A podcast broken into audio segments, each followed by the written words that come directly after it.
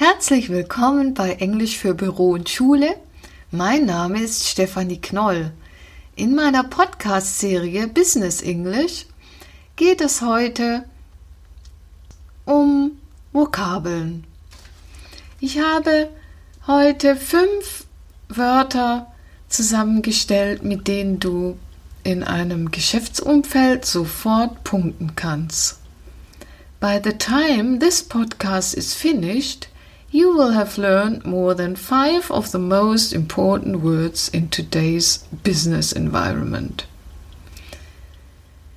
We will start with a word that is easy to understand and remember. Wir beginnen mit einem Wort, das leicht zu verstehen und zu behalten ist, nämlich Capacity. Zu Deutsch Kapazität. Zum Beispiel sprechen wir von Capacity Planning, Kapazitätsplanung. Capacity planning is the process of determining the production capacity needed. Kapazitätsplanung ist der Prozess, um die, die benötigte Produktionskapazität zu bestimmen. Oder wir sprechen von Unlimited Capacity, unbegrenzte Kapazität. Also noch einmal, Kapazität heißt Capacity. C-A-P-A-C-I-T-Y. Und wenn das mit dem Buchstabieren noch nicht so klappt, dann hör dir nochmal meinen Podcast zum Thema Spelling, also Buchstabieren an. Das nächste Wort habe ich schon erwähnt, das heißt determine oder to be determined, to be determined to succeed, fest entschlossen sein, Erfolg zu haben, oder to determine im Sinne von, was wir vorher hatten, bestimmen, einen Wert bestimmen oder die Kapazität bestimmen. To determine D-E-T-E-R-M-I-N-E.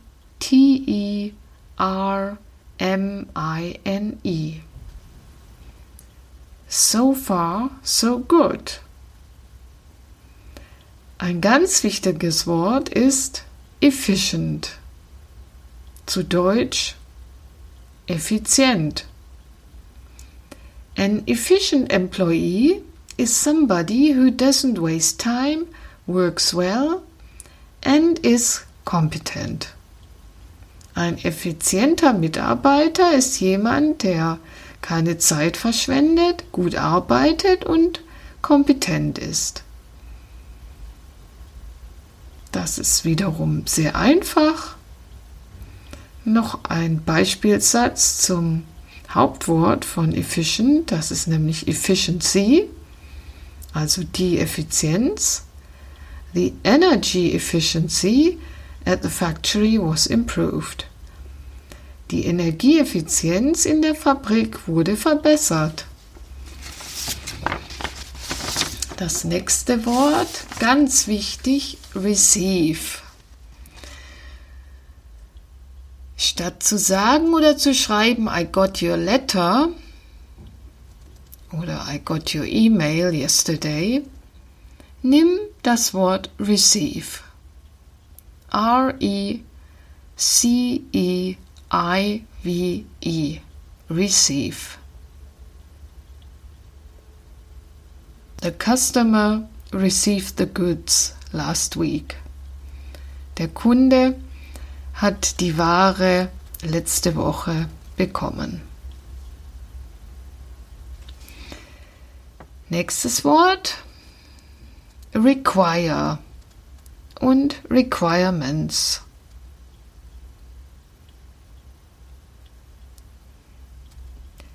To require heißt auf Deutsch benötigen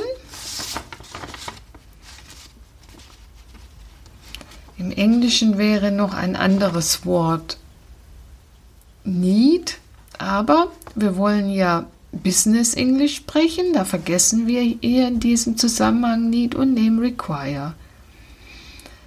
Wenn dein Kunde Ersatzteile für seine Maschine bestellt,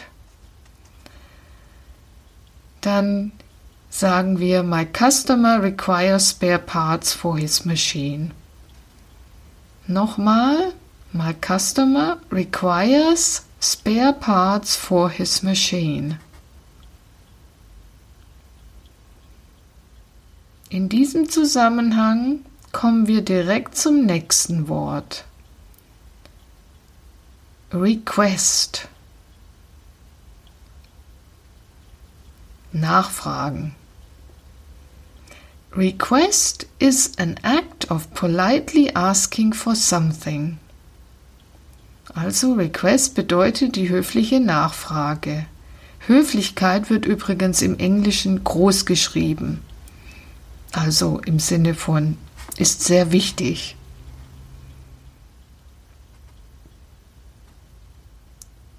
In vielen E-Mails sieht man in der Betreffzeile die Buchstaben RFQ, RFQ, Request for Quotation. Also wörtlich, wörtlich übersetzt Anfrage für ein Angebot beziehungsweise Angebotsanfrage, aber im Deutschen hätten wir nur das Wort Anfrage. Hast du alle noch im Kopf? Ganz kurz.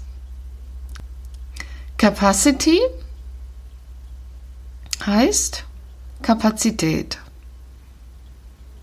Effizient auf Englisch. Efficient, genau. Und dazu gehörig das Hauptwort Efficiency. To determine oder to be determined. Bestimmen und entschlossen sein. Require benötigen.